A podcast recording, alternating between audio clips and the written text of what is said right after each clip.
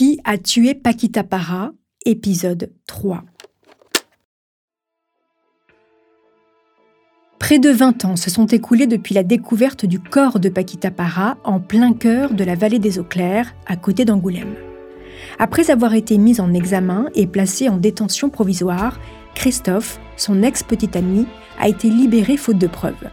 En 2010, le dossier judiciaire est refermé. À la suite de cela, il y a bien eu ça et là quelques mouvements grâce à l'acharnement de maître Christine Maz, l'avocate des paras. Des éléments réexaminés, la famille de la victime entendue par le nouveau procureur, des lettres anonymes versées au dossier, mais rien de très probant. Jusqu'à ce mois d'avril 2017 où une incroyable découverte va relancer l'enquête. Vous écoutez Homicide, je suis Caroline Nogueras.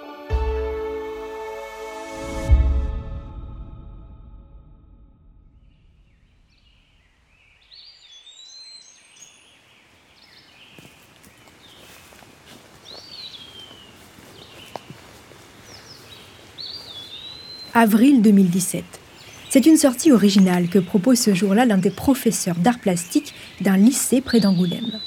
Une virée dans les bois de pluie moyen, histoire de dénicher des éléments insolites pour trouver l'inspiration. Chaque élève part avec en tête le souhait de découvrir un trésor. À peine dissimulée au pied d'un arbre, une adolescente tombe sur une boîte rose. Elle l'ouvre et à l'intérieur, elle découvre une série de cartes de fidélité un porte-chéquier et un badge professionnel au nom de Francesca Para. Mais elle n'en parle à personne et ramène la boîte chez elle, cachée sous son lit.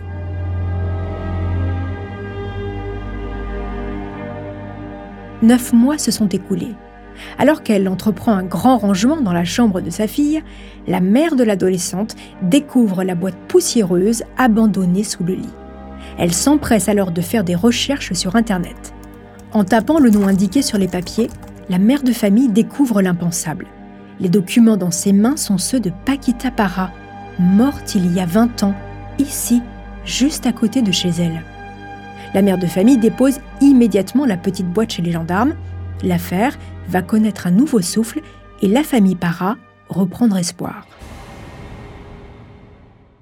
Il y a quelques mois, l'enquête rebondit de manière spectaculaire à moins de 2 km des lieux du drame. Au cours d'une sortie scolaire, une lycéenne découvre des objets qui ont appartenu à Paquita. Dans une boîte rose, des cartes de fidélité, un badge professionnel et un porte-chèque. Les scientifiques sont formels, cette boîte n'a pas passé 20 ans dans la nature, elle a été déposée récemment. Pour son frère, c'est un motif d'espoir, mais aussi de nouvelles interrogations pourquoi cet endroit?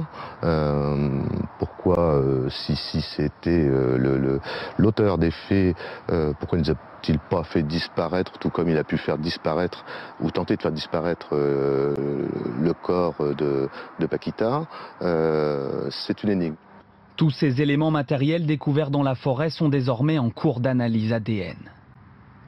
Dans la famille, l'espoir renaît enfin, particulièrement pour Carmen Parra, 86 ans, la mère de Paquita.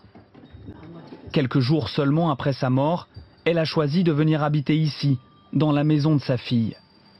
Dans ce lieu transformé en sanctuaire, elle garde l'espoir de comprendre un jour ce qu'il s'est passé. J'ai envie toujours de, savoir la vérité. Parce qu'on est toujours pareil, on ne sait pas, on ne sait pas ce qui s'est passé, on ne sait pas pourquoi. On ne sait pas s'il a souffert, s'il a eu peur de savoir la vérité avant de partir dans, dans la tombe. Le meurtrier rôde-t-il toujours dans le coin? Et puis pourquoi avoir déposé cet objet ici 20 ans après les faits? Quelqu'un se sentait-il menacé, acculé?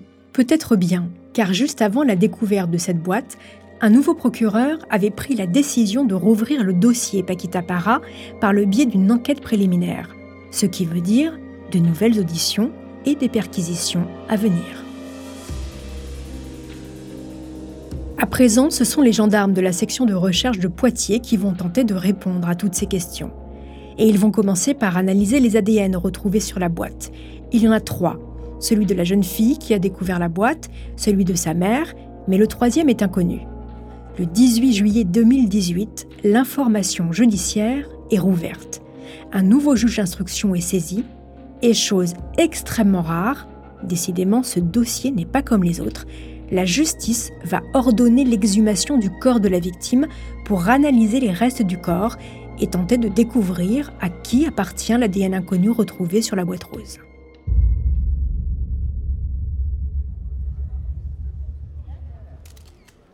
4 septembre 2019, un peu avant 14 h devant le cimetière de Villebois-la-Valette.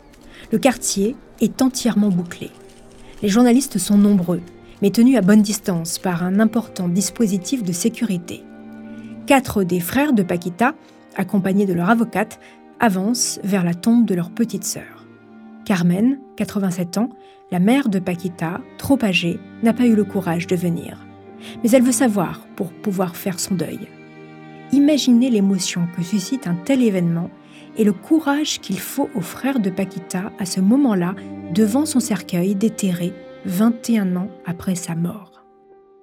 Quatre frères unis autour de la tombe sans corps de Paquita Para, quelques instants après l'exhumation, difficile de retenir leurs émotions. Sur le coup, Salvatore Para, l'un des frères de Paquita. Le plus dur, ça a été tout à l'heure, avant de partir de la maison, où ma mère est restée, où elle a craqué, elle a repensé à ça, et c'est difficile de voir une mère qui craque. Bon, c'est pas la première fois. Mais là, au bout de 21 ans, il est temps que ça s'arrête. Plus d'une heure avant l'exhumation, le village est déjà quadrillé par les gendarmes. Impossible d'approcher le cimetière. Preuve que l'opération menée est délicate, mais surtout essentielle pour la résolution de cette affaire aux multiples rebondissements.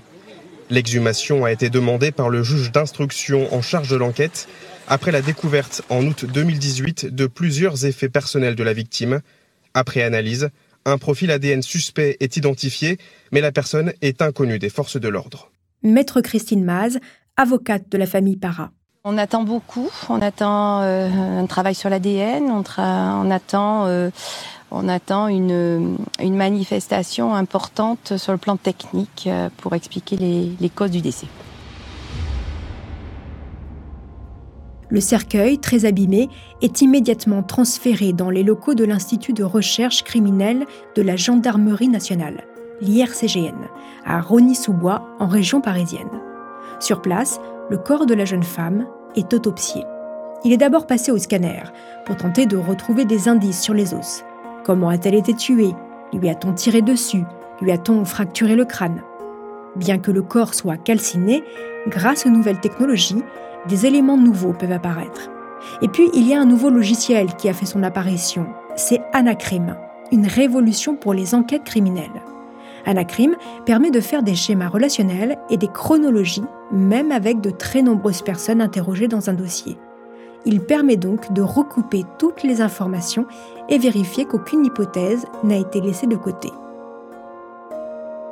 Pendant ce temps, des témoins sont à nouveau entendus, la famille de Paquita aussi. Parmi elles, il y a David, l'un de ses frères. Cela fait des années que David a perdu le sommeil et dans ses nuits agitées, il a réfléchi, longuement. Il a aussi lu le dossier des centaines de fois. Les cotes, il les connaît par cœur et il s'est fait une opinion. Pour lui, c'est sûr, il s'agit d'un crime crapuleux et les noms des criminels sont dans le dossier. Rappelez-vous, depuis le début, les frères de Paquita sont persuadés que les chèques volés ont un lien avec la mort de leur sœur.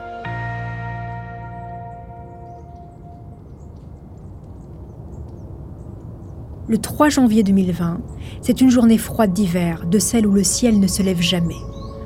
Au cimetière de Villebois-la-Valette, le cercueil de Paquita retourne sous terre.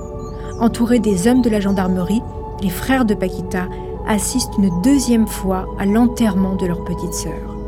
Là encore, Carmen ne se déplacera pas, préférant rester à la maison, enfin chez sa fille, chez qui elle habite depuis sa mort, entourée des photos jaunies de Paquita qui posent sourire aux lèvres, ultime souvenir du visage rayonnant de la jeune femme. Côté enquête, les recherches se poursuivent. Et comme il y a 20 ans, les gendarmes lancent un nouvel appel à témoins. Toute personne qui aurait des informations est la bienvenue. La stratégie est payante. Une lettre signée d'un ancien directeur de banque affirme que l'un de ses clients, au moment des faits, lui a affirmé connaître l'assassin. Quant à Anacrim, il permet également de faire avancer l'enquête. se rapprocherait-on enfin de la vérité? La famille Para va-t-elle enfin découvrir le visage de celui qui a tué Paquita?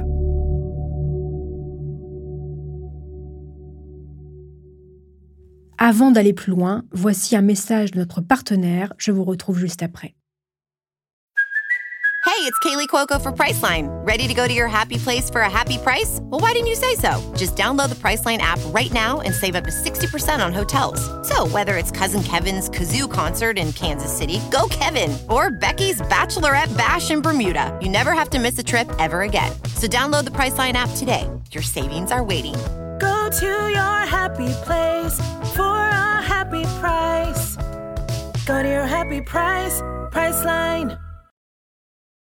Maître Christine Maz, vous êtes toujours avec moi, vous êtes l'avocate de la famille Para. La découverte de la boîte rose dans les bois, déposée peu de temps avant, on le sait puisque la qualité des documents à l'intérieur l'atteste, va permettre à l'enquête de repartir. Selon vous, maître, que cherche à dire celui qui a déposé cette boîte dans les bois? Vous l'avez compris, ce dossier se ferme en 2010.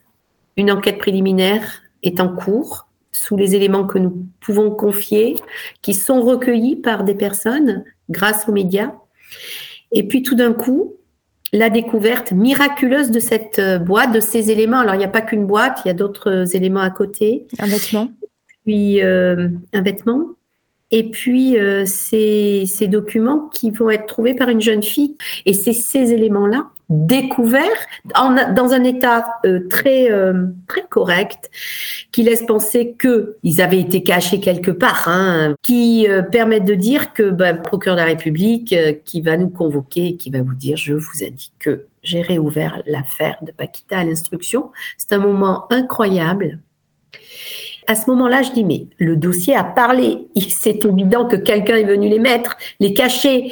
Il y a deux éléments qui m'interpellent. Premier élément, on, cache ces documents dans un bois euh, ou dans un, endroit, pas au fond d'un bois, hein, dans un endroit quand même accessible aux piétons.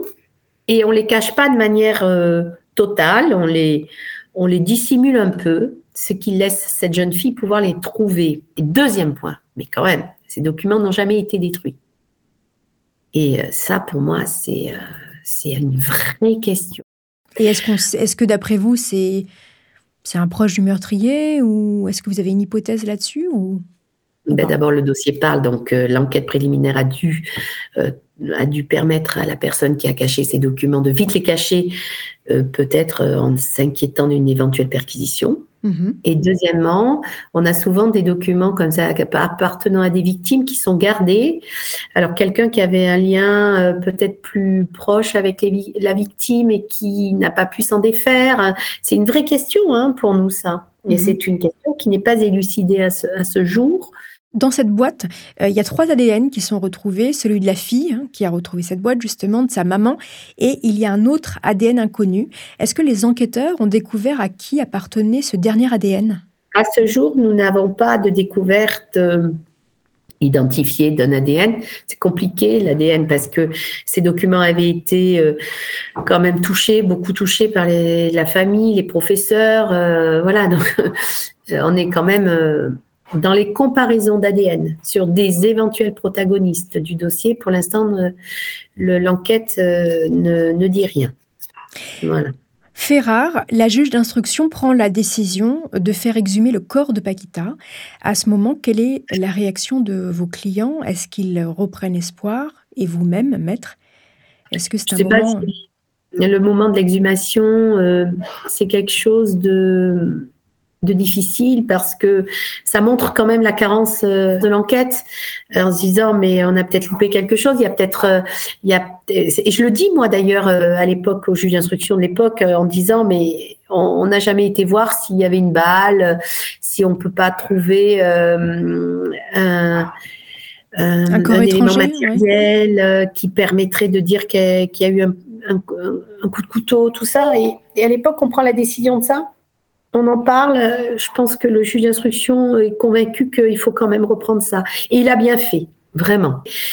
Euh, on le regrette, c'est un moment terrible, l'exhumation du corps de Paquita. Hein. c'est, je crois que là, là vraiment, la maman, les frères, ont vécu euh, une douleur euh, immense, hein, vraiment. Mais dans le cadre de la nécessité de l'enquête, euh, ils y sont favorables, ils veulent, ils veulent vraiment avancer. Et est-ce que le corps parle? Le corps parle pas. Le corps parle pas. le, les investigations qui ont été faites n'ont amené aucune, aucun élément pouvant être exploité à ce jour. Alors j'avance un petit peu dans cette histoire euh, aux multiples rebondissements. La famille de Paquita et vous-même êtes persuadés que la mort de Paquita est liée au chèque volé et au grand banditisme. Pourquoi, maître? Les éléments d'enquête sur lesquels je me tairai aujourd'hui au regard euh, des obligations qui sont les miennes et puis aussi au regard de la nécessité d'une enquête qui doit se faire dans les meilleures conditions possibles pour pas pour pas lui nuire à cette enquête. Aujourd'hui, se posent euh, des orientations d'enquête qui n'ont jamais été investiguées jusqu'alors. Et c'est vrai que lorsqu'on regarde l'acte monstrueux de, de, de, de, détruire par les flammes un corps dans une voiture, on ne peut pas se dire, enfin, on ne peut pas ne pas évoquer des, des actes liés au grand banditisme. Ça ne veut pas dire que dans, ce, dans cette orientation, ça soit ça qui, résonne. Hein. Et puis les investigations aujourd'hui en cours euh, sont en cours, donc il est hors de question pour moi d'évoquer tout ça. Donc euh, c'est la raison pour laquelle aujourd'hui, ce dossier qui amène des ouvertures euh, d'investigation importantes, euh, est en capacité de se poser euh, véritablement cette question. Voilà. Mais je n'en dirai pas plus. Merci Maître Maz, vous restez en ligne. Dans le dernier épisode, nous allons parler des tout derniers rebondissements de cette affaire hors norme, on peut le dire. Nous serons également avec David Parra, l'un des frères de Paquita. Nous évoquerons avec lui la douleur, l'absence, la ténacité et de nouvelles informations. En attendant, chers auditeurs, n'hésitez pas à laisser des étoiles et des commentaires sur vos plateformes d'écoute préférées. Une petite précision, les quatre épisodes de Homicide sont disponibles en avant-première pour les abonnés à la chaîne Bababam Plus sur Apple Podcast. Pour celles et ceux qui ne sont pas abonnés, les nouveaux épisodes restent bien évidemment disponibles gratuitement chaque jeudi sur Apple Podcast et toutes vos plateformes d'écoute.